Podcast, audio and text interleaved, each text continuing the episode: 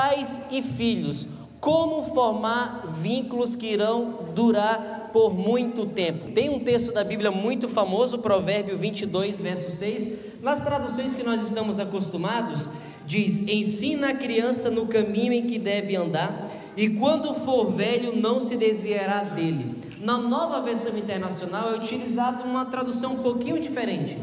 Instrua a criança segundo os objetivos que você tem para ela, e mesmo com o passar dos anos, não se desviará deles. Querido pai, querida mãe, você que é líder do ministério dos aventureiros aqui da igreja, qual é o objetivo que você tem para o seu filho e para a sua filha?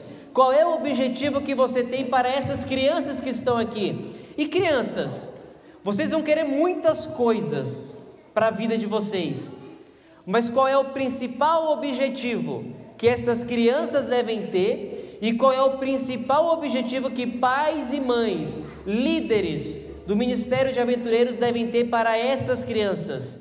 Que essas crianças sejam levadas, como nós temos aqui no nosso emblema, aos pés da cruz. Este é o principal objetivo do Ministério de Aventureiros. E como que isso pode ser alcançado?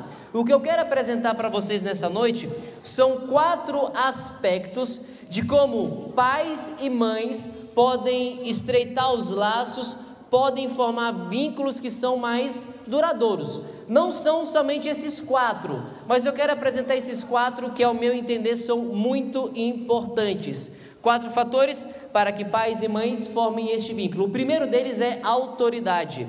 O exercer autoridade sobre os filhos. Foi colocado perante a humanidade o exercer controle, o exercer domínio. Só que o exercer domínio, de acordo com a Bíblia, este exercer autoridade, não é controlar sem pensar no bem do outro. Deus pediu que o ser humano exerça autoridade pensando no bem do outro, pensando no bem da criação, pensando no bem da criatura. Quer sejam animais, quer sejam outros seres humanos e, acima de tudo, quer sejam pais e filhos. Essa psicóloga que você vê aí, a Adela Stoppel, e ela tem uma frase bem interessante a respeito de autoridade.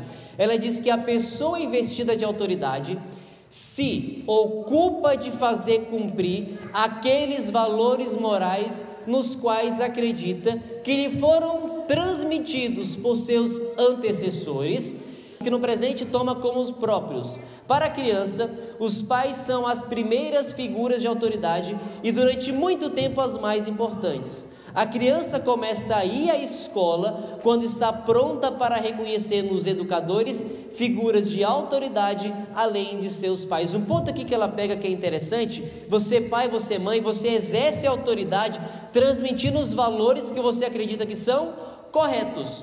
Então, se você acredita que a Bíblia é a palavra de Deus, se você acredita que a honestidade, que a veracidade, que a verdade são valores morais importantes e você os toma para si, é possível, através, através da autoridade, ensinar para os filhos. E ela continua, ainda sobre este assunto da autoridade, que quando os pais sustentam a autoridade, estão transmitindo aos filhos o valor da responsabilidade e do compromisso. E é isso que permitirá que um dia os seus filhos possam exercer o lugar de pais. É o canal por onde se transmitem os valores do passado para o futuro. A autoridade transmite firmeza e segurança. Então, quando o pai, você exerce a sua autoridade, a criança percebe que você é digno de confiança, a criança percebe essa segurança que você transmite.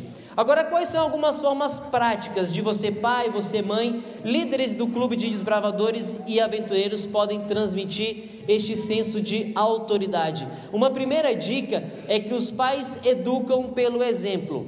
Nós não somos perfeitos, mas se nós queremos que a criança haja de uma determinada forma, nós devemos então agir como nós esperamos que elas venham a também agir. É interessante também que seja claro o diálogo. Se você pede, se você exige algo da criança, seja claro, filho, filha, nós estamos indo para a igreja e lá na igreja nós devemos nos comportar de tal forma Seja claro naquilo que você deseja que a criança saiba. Transmita confiança. Um outro aspecto importante é que nem sempre é preciso dizer, basta um olhar. E eu me lembro do meu pai, quando eu fazia alguma coisa de errado e ele olhava com aquele olhar para mim, eu sabia, opa, eu vou ter que parar aqui. Então, as crianças devem perceber até pelo olhar do pai ou uma reprovação ou não, você está fazendo tudo bem, pode continuar com aquilo que você está fazendo. Então a criança tem segurança, não somente quando o pai e a mãe falam, mas através de um olhar que também é demonstrado. E é interessante que pai e mãe não desautori, desautorize o outro na frente da criança.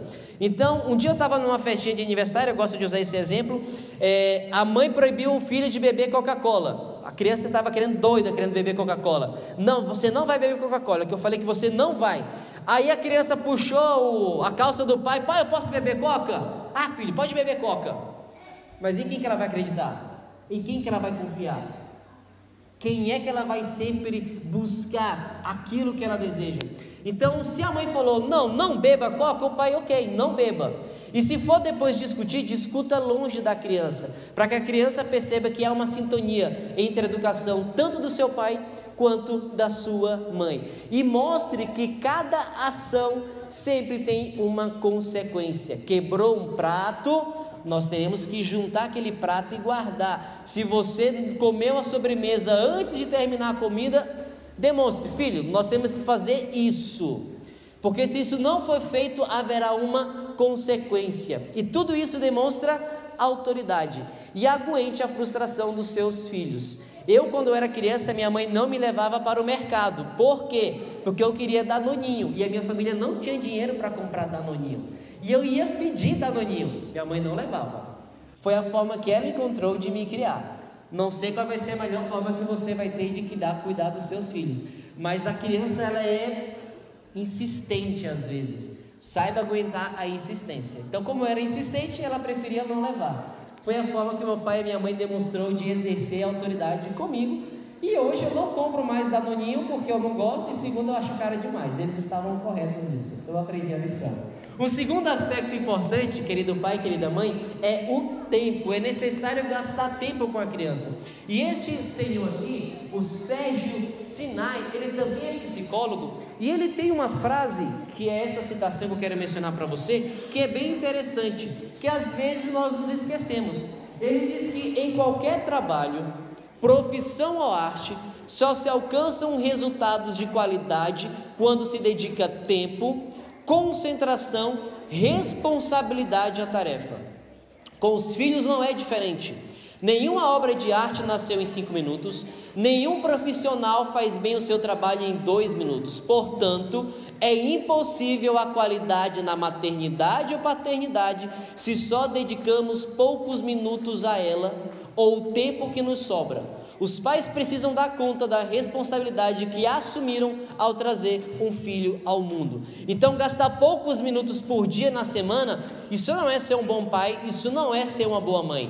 Eu, no meu trabalho, eu preciso dedicar tempo à leitura, eu preciso dedicar tempo a aprimorar aquilo que eu sou e o que eu exerço.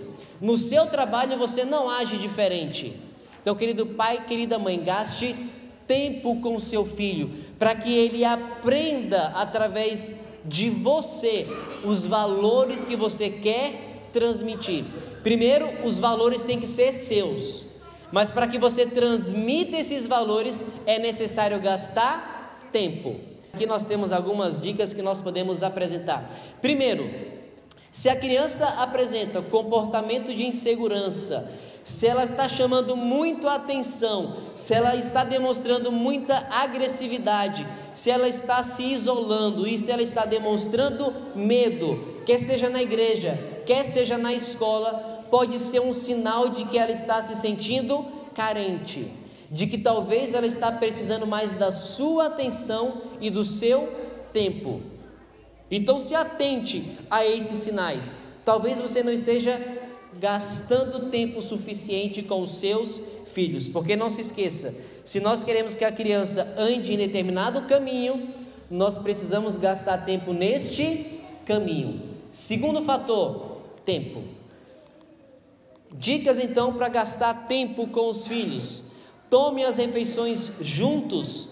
Separe um momento para ler um livro, para ver um filme. Converse enquanto estão no carro. Trabalhe num projeto em comum. Brinque com ele ou com ela e marque um dia, um horário da família. O neto, ele tinha um menino chamado Giovanni, que é o filho dele. Ele um dia resolveu fazer com o filho dele o seguinte: construir um barquinho de palito de picolé. E ele gastou meses fazendo aquele barquinho. Foi a forma que ele encontrou aos domingos de gastar tempo. Então pensa, como é que eu posso gastar mais tempo em algo que é produtivo com meu filho e com a minha filha? Pense. Nós gastamos tempo com o nosso trabalho, nós gastamos tempo com entretenimento, nós gastamos tempo com descanso, mas é necessário, especialmente os que são pais, gastar tempo com os seus filhos. Descubra uma alternativa. E aqui nós temos algumas para você formar esses vínculos que são duradouros. Agora, a escola é um terceiro aspecto importante para que a criança permaneça atento aos caminhos do Senhor. Este senhor Padu Palhano, ele é coordenador de uma instituição chamada Educar para Crescer. A respeito da escola, ele diz o seguinte: quando a família se envolve, o aproveitamento escolar é maior. Essa participação pode acontecer incentivando a leitura e a escrita, acompanhando a lição de casa, indo às reuniões de pais, tendo interesse pela rotina. Atitudes positivas valorizam o esforço diário da criança. Então, quando a criança traz uma tarefinha, quando a criança leva um comunicado, incentive, filho, parabéns, isso é muito bom. Eu trabalho em escola, então quem trabalha em escola entende muito bem isso. Quando é muito criancinha, os pais vão em peso, estão sempre na escola, estão sempre atentos, mas parece que vai chegando na adolescência, vai que é tua, Tafarel, vai lá e segue com a vida. Eles ainda estão em fase de desenvolvimento. Procure estar atento àquilo que os professor, a professora, a administração do colégio está falando.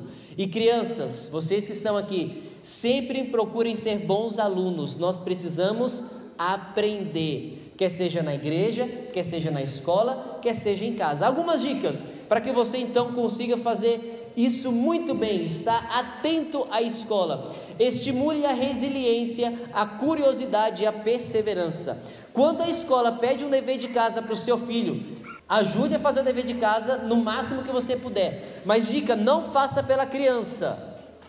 Ajude a criança e se ela errar, deixe que erra, porque faz parte do aprendizado. Tem trabalhos que chegam lá na escola que são tão perfeitos que parecem que adultos que fizeram. A criança não aprendeu nada. Que seja feio, que seja, mas ela vai estar fazendo, isso faz parte do seu processo de aprendizado. O erro faz parte do aprendizado. Deixe que ela erre o exercício. Deixe que ela erre, isso faz parte. Um segundo aspecto, colocar a educação escolar no dia a dia, especialmente as tarefas, valorizar o conhecimento e aprendizagem. Filho, isso é muito bom, você tem que estudar. Vamos descobrir mais sobre isso. Por que, que o céu é azul? As crianças aqui sabem? Por que, que o céu é azul? Sabe? Pois quando você sair da igreja, pergunte para o seu pai e para sua mãe.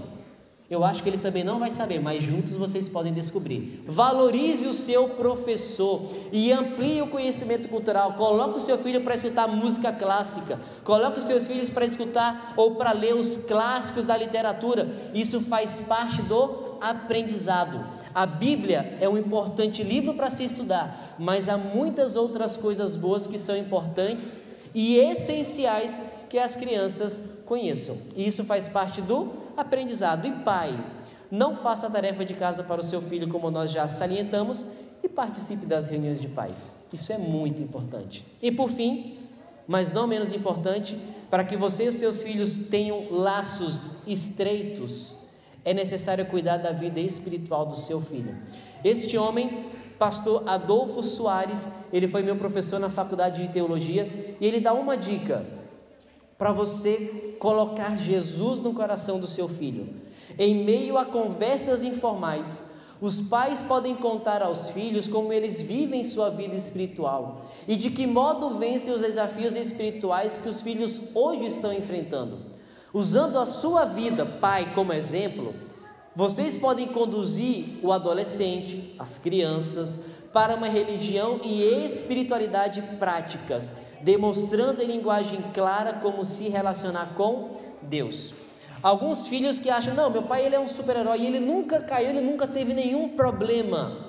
Pais, contem os seus problemas, contem as suas dificuldades. Filho, no emprego eu estou assim, eu estou sendo provado na minha fé, mas o papai está sendo fiel a Deus. A criança vai enxergar, o meu pai tem mesmas dificuldades ou de semelhantes como as minhas. Filho, quando eu era criança, um dia eu vi a borracha lá na mesa do meu colega. Eu falei, eu levo ou não levo para casa? Mas um dia eu me lembrei que Jesus falou: não, coloque isso em conversas informais, para que o seu filho ou sua filha perceba. O meu pai teve dificuldades como as minhas. Então, quando eu tiver dificuldade, quando for relacionado à religião, eu posso encontrar auxílio em quem? No meu pai. Só que se a criança não percebe que o pai tem dificuldades, não, vou, então, ou vou enfrentar sozinho, ou vou procurar conselho em outras pessoas, que geralmente é nos amigos e nas amigas, e nem sempre os conselhos são tão bons. Você já pensou que a faixa etária onde essas crianças estão, dos 5 até cerca dos 14 anos, é uma faixa etária crítica para que elas aceitem Jesus no seu coração? Você nos encontra sorrindo, jogando e conversando. Você nos encontra machucando, mentindo, brigando e chorando. Você nos encontra em casas, escolas, no shopping. Nós somos suas crianças. O chamado do mundo continua enfraquecendo em nós a influência de nossas famílias e da igreja. Está ficando cada vez mais difícil para nós de ouvir a mensagem do amor de Deus. Esse é o tempo certo para uma grande ênfase.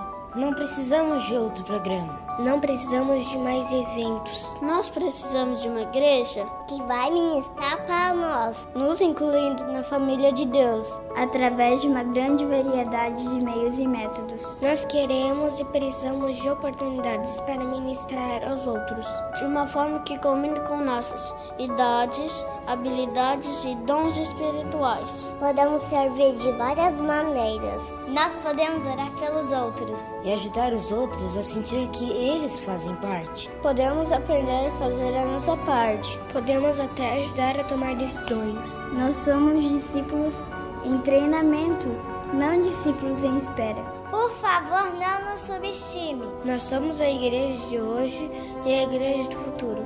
Mas você está correndo o risco de nos perder. Você já está nos perdendo. Você já está nos perdendo. Você já está nos perdendo. Você está nos perdendo.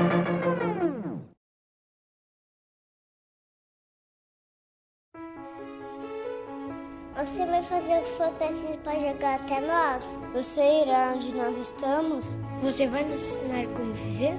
Nós ainda estamos ao seu alcance. Você pode ajudar a mudar as nossas vidas. Por favor, reserve o tempo para compartilhar Cristo conosco. Porque em 10 anos eu vou ter 22 anos. Porque em 10 anos eu vou ter 20 anos. Porque em 10 anos eu vou ter 19 anos. Eu vou ter 17 anos porque em 10 anos eu vou ter 14 anos. Mas a questão é. Mas a questão é. Em 10 anos você vai ter feito a diferença? Você vai ter feito a diferença?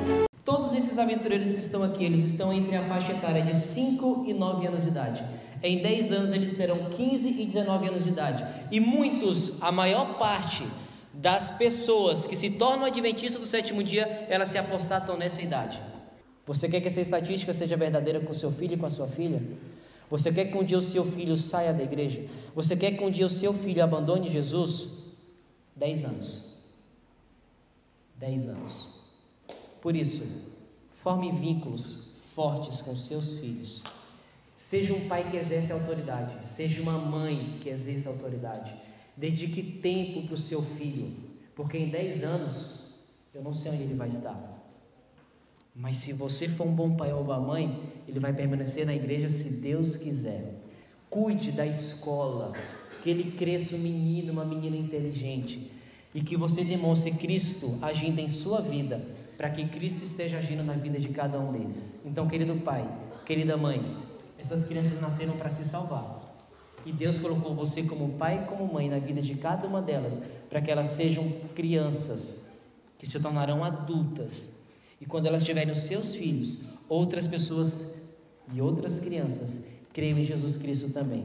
Esse é o nosso desejo do Ministério de Aventureiros desta igreja. E nós estamos dedicando o nosso tempo para isso. Pai, mãe, dedique o seu tempo também. Dedique a sua autoridade.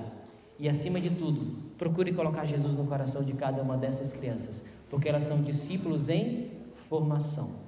Nós vamos cantar um hino do nosso lar, então crianças, virem aqui para frente, e você adulto, vire aqui para frente, fique em pé, porque nós vamos cantar um hino do nosso inário, um hino muito bonito de número 462, Joias Preciosas. Essas crianças valem o sangue do Cordeiro. Cristo Jesus morreu por cada uma delas. Então, crianças, Deus quer que vocês sejam salvas. E pais, exerçam o ministério que Jesus concedeu para vocês. Porque foi por essas joias que Cristo morreu. Cantemos este hino.